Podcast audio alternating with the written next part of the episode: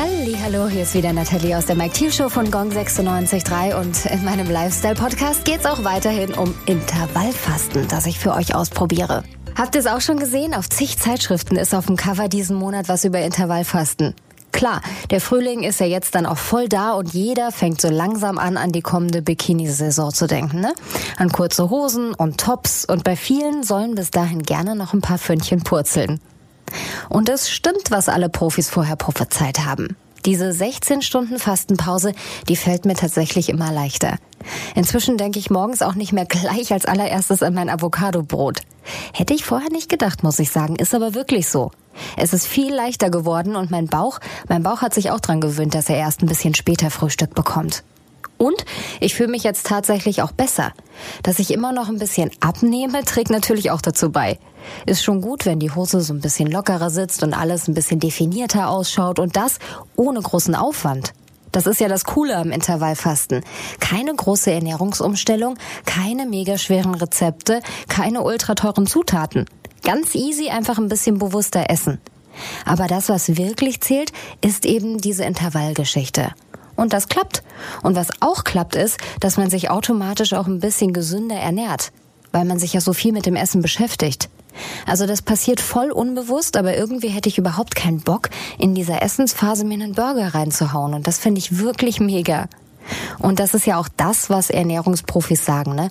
Der Körper, der will irgendwann gar kein Fastfood mehr. Der fordert das ein, was er auch gut verwerten kann. Check, funktioniert. Ja, und dann, dann widmen wir uns mal dem Thema Sport. Die Lena aus Starnberg wollte nämlich von mir wissen, ob ich eigentlich während des Fastens auch Sport treibe. Und ja, Lena, ich will jetzt tatsächlich anfangen, ein bisschen Sport zu machen, denn Intervallfasten ist ja auch bei Sportlern mega angesagt. Egal ob Leistungssportler, Bodybuilder oder auch Freizeitsportler, gefühlt sind alle Anhänger dieser trendigen Fastenart grad. Viele denken ja, wenn man fastet, dann verliert man automatisch auch an Muskelmasse. Das stimmt aber überhaupt nicht. Gute Nachrichten für alle, die sich um ihre hart antrainierten Muskeln sorgen. Beim Intervallfasten bleibt die Muskelmasse nicht nur erhalten, sie nimmt sogar zu, sagen Experten. Das Wachstumshormon Somatotropin, das in den Essenspausen vermehrt ausgeschüttet wird, lässt die Muskeln wachsen und das Fett schmelzen. Wenn man dann noch darauf achtet, genug Eiweiß zu essen, ja, dann ist der Erfolg ganz, ganz schnell zu sehen. Ein zweiter Grund ist auch die sogenannte Autophagie, die beim Fasten aktiviert wird. Habe ich ja in der letzten Folge schon erklärt, was das genau ist. Kurz gesagt, das ist unsere körpereigene Müllabfuhr und Recyclinganlage. Der Körper ist in der Lage, den Zellmüll wie beispielsweise verbrauchte Eiweißmoleküle zu recyceln und daraus wieder neues Baumaterial für Muskelfasern oder auch Reparaturprozesse herzustellen. Auch dadurch nimmt man mit Intervallfasten ab, ohne an Muskeln zu verlieren.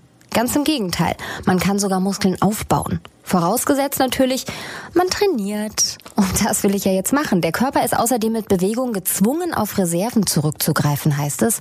Die Fettverbrennung wird optimiert und selbst hartnäckige Fettpolster in Problemzonen schmelzen einfach so dahin.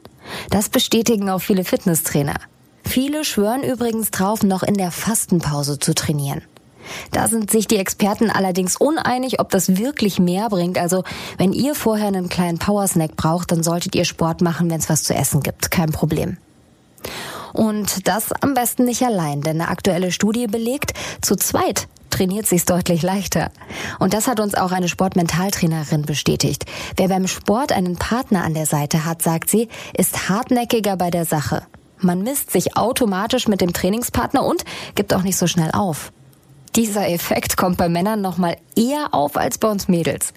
Wird Mann allein wohl möglich bei 20 Liegestützen aufhören, scheinen 40 dann doch erstrebenswert, wenn man sieht, dass der Kumpel auf der Matte nebenan noch keine Schwäche zeigt.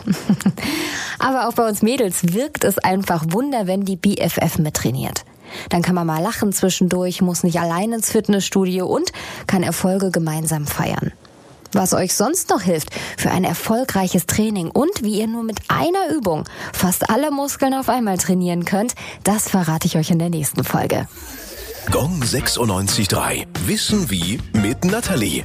Der Lifestyle-Podcast mit Natalie aus der Mike Thiel Show.